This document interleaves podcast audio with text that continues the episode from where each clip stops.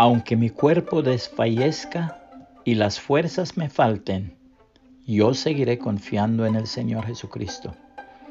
Aunque mis amigos me desamparen y me dejen a mi propia suerte, yo seguiré confiando en el Señor Jesucristo.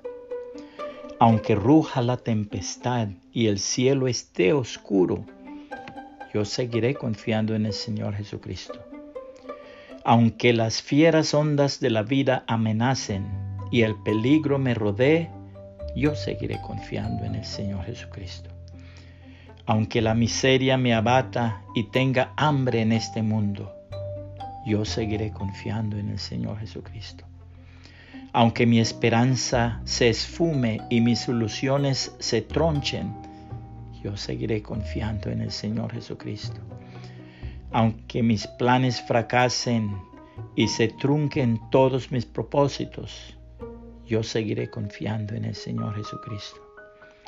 Aunque el enemigo arrecie y embista nuevamente contra mí, yo seguiré confiando en el Señor Jesucristo.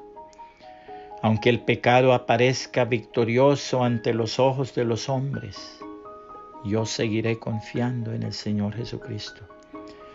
Aunque los impíos se enseñoreen y los santos sean menospreciados, yo seguiré confiando en el Señor Jesucristo. Aunque el escarnio me humille y se lancen vituperios contra mí, yo seguiré confiando en el Señor Jesucristo. Aunque los malos prosperen y los justos estén empobrecidos, yo seguiré confiando en el Señor Jesucristo. Aunque la muerte me cerque y vea ya próximo el fin de mi vida, yo confío en mi Dios. El consejo bíblico es el siguiente. Aunque la higuera no florezca, ni en las vides haya frutos, aunque falte el producto del olivo y los labrados no den mantenimiento y las ovejas sean quitadas de la majada y no haya vacas en los corrales. Con todo, yo me alegraré en Jehová y me gozaré en el Dios de mi salvación.